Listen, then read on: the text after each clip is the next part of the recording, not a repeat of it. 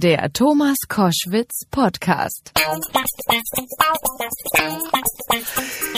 Vielleicht habt ihr die Bilder im Fernsehen gesehen. Ich habe einen spannenden Mann jetzt dran in der Show, der es geschafft hat, von St. Peter-Ording nach Helgoland zu schwimmen. In einem Stück durch. Der Mann heißt André Wirsig und ist jetzt bei uns. Herzlich willkommen. Ja, hallo, vielen Dank für die Einladung. Sehr, sehr gerne. André, erzähl uns, du bist äh, irgendwann nächtens losgeschwommen von St. Peter-Ording rüber nach Helgoland. Ähm, warum? Also warum diese, diese Herausforderung? Ja, also ich habe ja, ich mache dieses Ozeanschwimmen, ähm, ja schon, dieses Kanalschwimmen ja schon seit einigen Jahren habe auch schon äh, einige Strecken bewältigt. So in Anlehnung an die Seven Summits gibt es dort so eine ganz spezielle Herausforderung. Das sind die Ocean Seven, ja. die sieben am schwierigsten zu dich schwimmenden Meerengen auf der Welt. So, aber von diesen Meerengen, über die wir vielleicht gleich auch noch sprechen werden, ist keiner direkt so vor der Haustür. Und die Nordsee ist ja für uns Deutsche eigentlich hier so unser Haus und Hof. Meer, sage ich jetzt mal. Und ähm, da habe ich mir dann schon vor einigen Jahren überlegt, Mensch, das wäre doch toll, irgendwie, was ist dann hier praktisch äh, das, was man sich äh, als Herausforderung hier suchen könnte? Und da kam mir gleich Helgoland in den Sinn. Also diese Frage zu beantworten, kann man als Mensch in einer Badehose ohne andere Hilfsmittel, also ohne Flossen und dergleichen, ja. Helgoland schwimmend erreichen? Also die einzigste Hochseeinsel, die wir Deutschen ja haben. Ja, und die Antwort ist, man kann. Genau, jetzt wissen wir, es geht. Ja. Es dauert nur und ist äh, ziemlich anstrengend. Ja. ja. Äh, Aber äh, tolle Erfahrung. Also es hat echt Spaß gemacht und äh, ja, war ein wilder Ritt. Ähm, wir, wir kommen gleich nochmal auf deine Ocean 7, aber vorher will ich wissen, äh, ihr habt einen bestimmten Tag gehabt. Wie ist die Vorbereitung? Also ich meine, wenn ich mir vorstelle, ich müsste so lange schwimmen, das ging ja irgendwie kurz nach 0 Uhr, also kurz nach Mitternacht los und nach 18 Stunden bist du dann sozusagen in der Schweinebucht von Helgoland aufgekommen, angekommen. Ähm, wie gehen da die Vorbereitungen? Ja, genau, also ähm, man muss sich vorstellen, also als, als Kanalschwimmer, wenn man so etwas macht, ist das Nacht, Nachtschwimmen im Meer gar nicht so ungewöhnlich. In der Regel, und jetzt werden die Zuhörer wahrscheinlich jetzt noch, noch mehr schockiert sein, in der Regel macht man das aber wegen der Haie. Ah, ja, ja. Weil ähm, nachts einfach, ja genau, so als, das können wir später auch nochmal besprechen. Jedenfalls in der Nordsee hat man diese Herausforderung mit den Haien natürlich nicht, weil es dort irgendwie kaum wirklich große Haie gibt. Aber man hat die Herausforderung und die Nordsee ist eine, eines wirklich der gefährlichsten Meere, der gefährlichsten Gewässer hier auf unserer, auf unserer Erde, eben wegen dieser starken Strömung und auch dieser Wellen.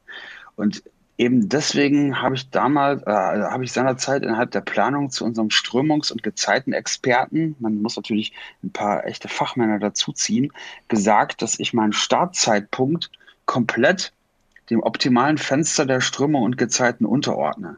Und das war in dem Fall, äh, in dem Fall sind wir dann, bin ich dann um kurz nach Mitternacht, also genau um 0 Uhr 4, dann in St. Peter-Ording äh, ins Wasser gestiegen. Weil dann die Ebbe dich sozusagen rausgezogen hat oder wie muss ich mir das vorstellen?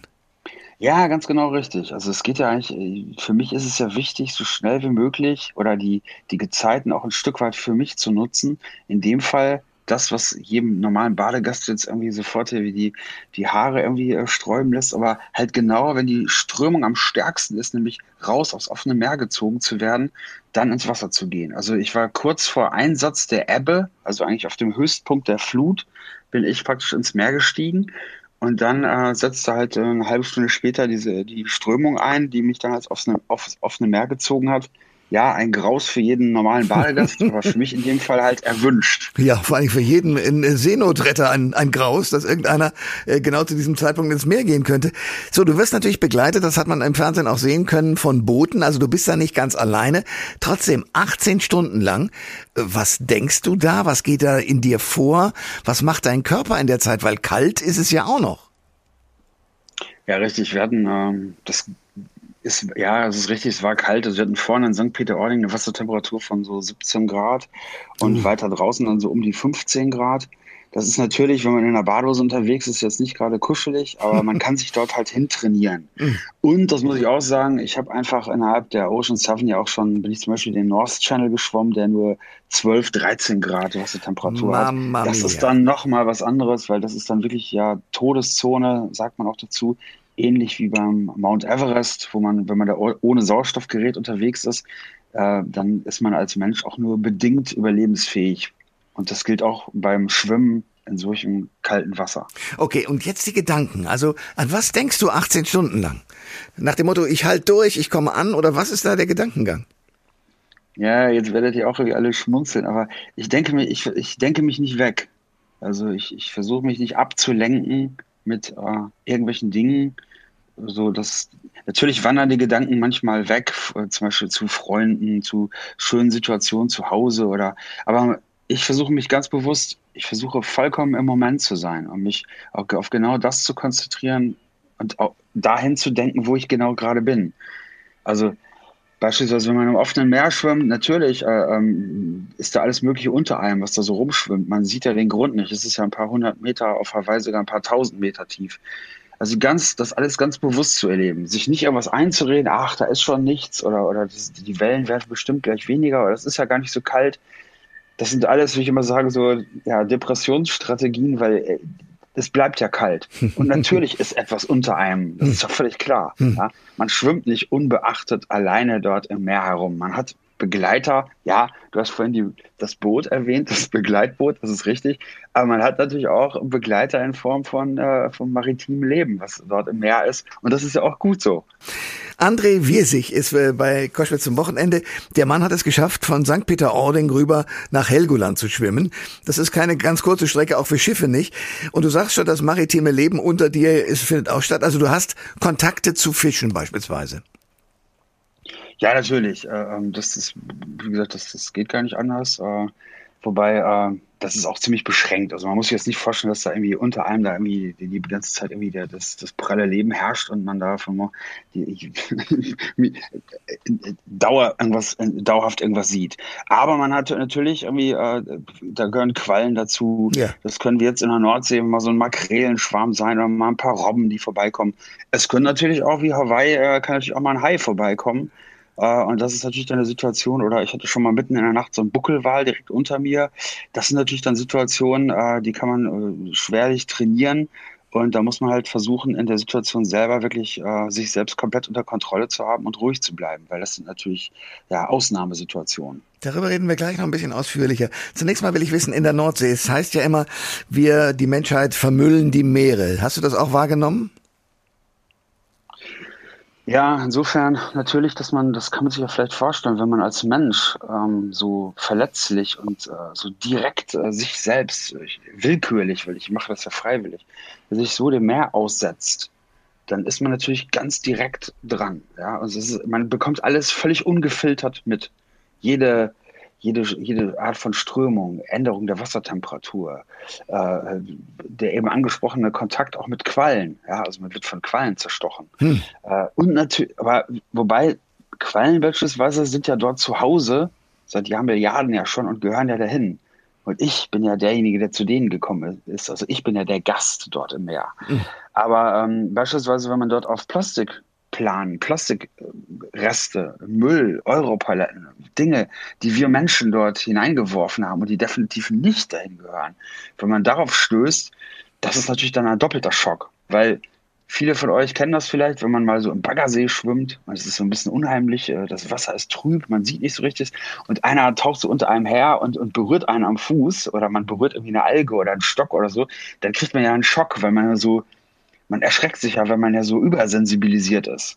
Ja? Hm. Und äh, dann kann man sich ungefähr vorstellen, was passiert, wenn man mitten in der Nacht, und das ist mir halt leider auch schon passiert, äh, wenn man in so eine Plastikplane mit dem Kopf zuerst reinschaut. Oh. Also das ist etwas, äh, das verändert einen natürlich, ist ja klar. André Wirsig ist äh, bei Koschwitz zum Wochenende. Der Mann ist Extremschwimmer. Und wir haben es ja schon ein paar Mal angesprochen, deine Ocean Seven, also Ärmelkanal, England, Frankreich. Dann der, ich hoffe, ich spreche es richtig aus, Kaiwi-Kanal, also Molokai äh, nach Ohu. Wo ist das? Also ja, ja, das ist auf Hawaii. Okay. Das ist Meerenge zwischen zwei Hawaii-Inseln, eben der Hawaii-Insel Molokai, die so touristisch nicht so wirklich erschlossen ist. So ein Geheimtipp. Aber Oahu kennt man natürlich, Oahu, ja, Oahu da genau. ist auch Honolulu, ja. genau, die Hauptstadt von Hawaii, Pearl Harbor und so weiter. So, und das ist zum Beispiel eine dieser Herausforderungen zwischen diesen zwei Hawaii-Inseln. Das sind auch knapp über 40 Kilometer. Ähm, da ist es natürlich auch nochmal ein anderer Schnack. Da hat man vier, fünf Meter hohe Wellen. Man hat äh, natürlich angenehmere Wassertemperaturen als in der Nordsee. Aber man hat äh, hochgiftige Quallen, man hat natürlich da große Haie, die dort unterwegs sind. Man schwimmt dort auch nachts und so weiter. Also das ist auch nochmal, ähm, ja, das ist jede Meerenge äh, dieser sieben hat halt äh, seine spezielle Herausforderung. Du sagst immer, Haie sind tagsüber unterwegs, aber nicht nachts. Wieso das? Nein, nein, die sind natürlich tags und nachts unterwegs, ist ja klar. Aber Haie sehen nachts genauso schlecht wie, ah. äh, wie wir Menschen.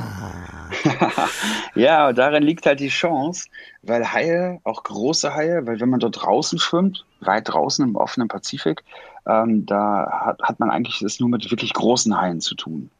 Ähm, das ist aber auch ein Vorteil, weil richtig große Haie gehen einfach ein bisschen ruhiger zu Werke und greifen nichts an, was sie nicht glasklar identifizieren können. Und wenn man als Mensch da draußen rumschwimmt, dann auch noch nachts, dann gucken sich die Haie das schon an, auch genauer, also die kommen dann schon mal richtig nah. das ist wirklich gruselig, aber ähm, die, die äh, schnappen nicht zu. Ja.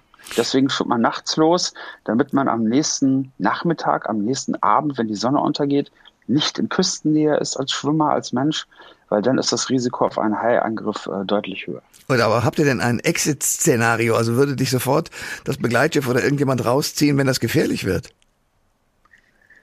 Ja, das muss man halt in der Einzelsituation dann bewerten. So haben wir es dann damals auch getan. Also äh, man tut gut daran, wirklich ruhig zu bleiben, dem Hai in dem Fall nicht den Rücken zuzudrehen und da irgendwie versuchen, hektisch auf das Boot zu kommen, weil das ist eine ganz schlechte Idee. Also Ruhe ist an, einfach angesagt. Und dabei ist es auch irgendwie wichtig, dass man versteht, dass man so einem Hai auch nichts vorspielen kann. Weil der merkt einfach, da, dem, da reicht es nicht aus, dem Hai zu sagen, dass man ruhig ist. Der kriegt sofort mit, was hat man für einen Blutdruck, was hat man für eine Herzfrequenz und so weiter. Also absolut ruhig bleiben, den Hai äh, angucken, der muss merken, dass man ihn gesehen hat.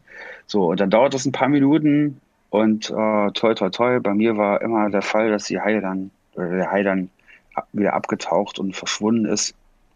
Und ich konnte dann weiter schwimmen. Aber man darf Sag nochmal ganz kurz, ich will dann, was habe ich gesagt? Du hast gesagt, ja, und aber ich, dann ist er immer abgetaucht und ich konnte dann weiter schwimmen. Aber da und dann war die Leitung unterbrochen. Ja, aber, aber das ist einfach eine, das ist einfach eine wichtige, äh, man, man kann nicht einfach irgendwie so ein Hai ignorieren. Also man hm. muss halt an, äh, aufhören und ähm, diese Situation, wenn man selber ruhig bleibt als Mensch, laufen eigentlich dann auch ruhig ab und friedlich. André Wirsig ist mein Gast bei Koschwitz zum Wochenende. Extremsportler, Extremschwimmer. Wir haben jetzt schon, sagen wir mal, zwei der wichtigen Kanäle, die du äh, durchschwommen hast, besprochen. Ocean 7, Ärmelkanal, also England-Frankreich, äh, Kaiwi-Kanal, Molokai und Oahu. Dann Nordkanal, also das heißt Nordirland, Schottland, äh, Santa Catalina-Kanal, also Santa Catalina Island äh, nach Los Angeles rüber. Ähm, dann die was Tsugaru-Straße, das ist Honshu nach Hokkaido. Ich glaube, ich spreche das hoffentlich richtig aus. Und dann die Cooks-Straße, also die Südinsel Neuseeland zur Nordinsel rüber. Das hat auch äh, achteinhalb Stunden immerhin gedauert. Und die Straße von Gibraltar, Spanien, Marokko in vier Stunden 17. Das ist ja ein Klacks gegen das, was du da jetzt nach Helgoland geschafft hast.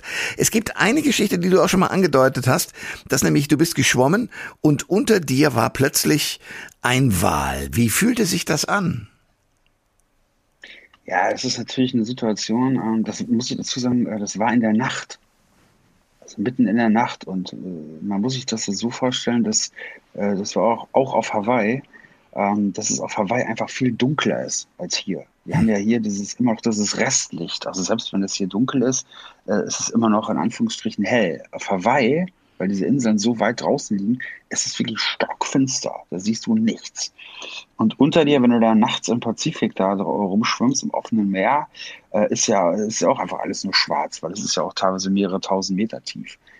Ja, wenn es dann auf einmal unter dir gräulich wird und dann hellgrau und immer heller und du merkst auf einmal, oh Gott, da ist irgendwas. Äh, und in dem Fall war das halt so ein Buckelwal, der auch nachts nicht so wirklich gut sieht, natürlich unterwegs ist neugierig ist und einfach mal gucken will, was da los ist und entsprechend dann nah rankommen muss, das ist natürlich eine Situation, ja, die ist jetzt hier, wo wir jetzt hier sitzen, mit einer Tasse Kaffee im Hellen, das ist alles ganz lustig. Aber äh, die Situation selber ist natürlich äh, hoch, äh, ja, das ist natürlich was ganz Besonderes, also hochspannend. Weil so ein Wal ist auch ein Riesending. Ja, wie lange ist der? Kann auch mit dir machen, was er will. Das glaube ich sofort, aber wie lange ja. ist so ein Wal? Ja, die sind äh, Wikipedia, äh, da steht 15 Meter, aber bei Wikipedia steht nicht, wie breit die sind. Und ich kann euch sagen, das sind Riesendinger. Ja? Also diese Wale, wenn der direkt unter dir ist und der war wirklich so einen Meter unter mir, der ist ja überall. Und weil es halt auch so dunkel war, wusste ich, weiß ich, wusste ich jetzt auch nicht, ist das jetzt die Vorderseite, die Hinterseite. Ich bin in dem Fall auch weiter geschwommen, weil ich Angst hatte, wenn ich jetzt aufhöre zu schwimmen, also ich schwimme immer nur Kraul, Mhm. Also Freestyle. Und wenn die Beine dann runtergehen, also zum Beispiel, wenn man, man kennt das ja, wenn man so stehen bleibt im Wasser, also im tiefen Wasser, dann sinken ja die Beine runter. Und ich trete auf diesen Wal drauf, dann hatte ich Angst, äh, ja, wie der dann reagiert, ja. ja. Oh also Gott. bin ich einfach ganz langsam weitergeschwommen. Und die Situation hat ein paar Minuten gedauert, aber solche zwei, drei Minuten, die wären natürlich dazu Ewigkeit. Und dann ist der Wal auch wieder irgendwohin abgetaucht und verschwunden. Schade. Ich, ich hätte mir gewünscht, dass er tagsüber nochmal vorbeikommt, weil es natürlich äh, fantastisch ist, aber schauen wir mal. Das ist für die Zukunft mal geplant, mal mit Walen zu schwimmen.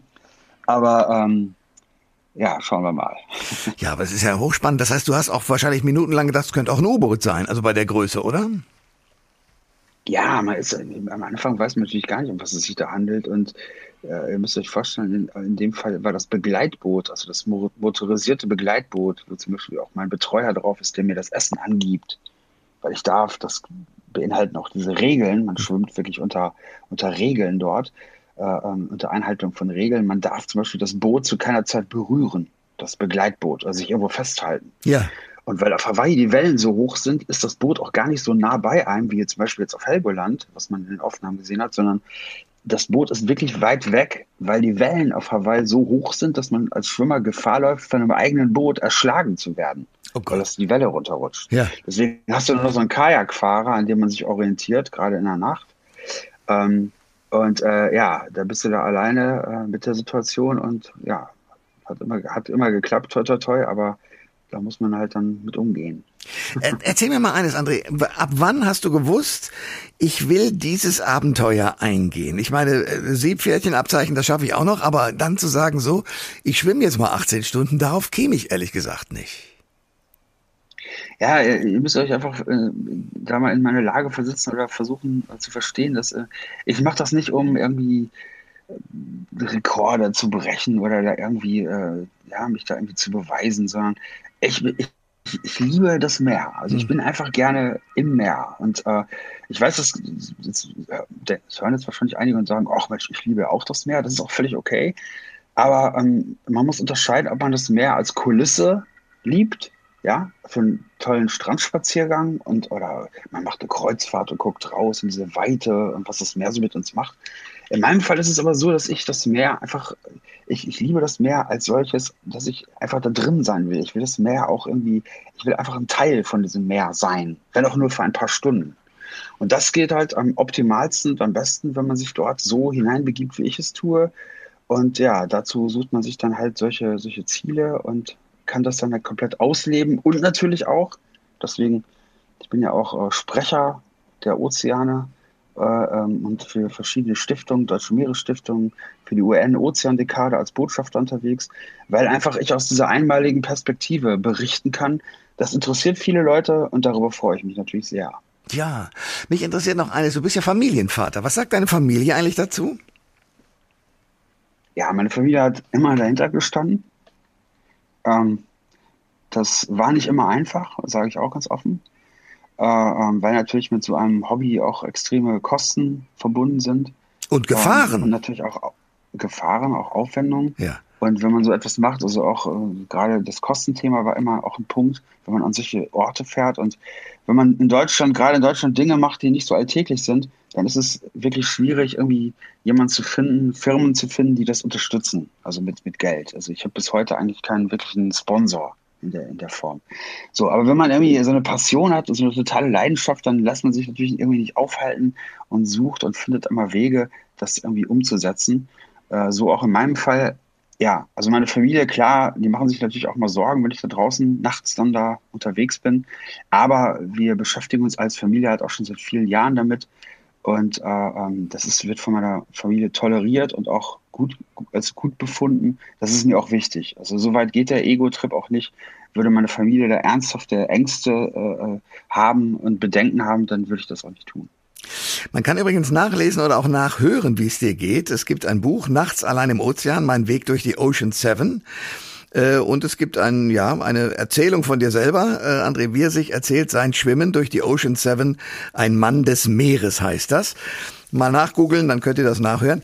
André, danke für deine Zeit und für das, ja, uns teilhaben lassen am Meer. Ich fand's großartig. Dankeschön. Danke, Thomas, und vielen Dank. Bis bald.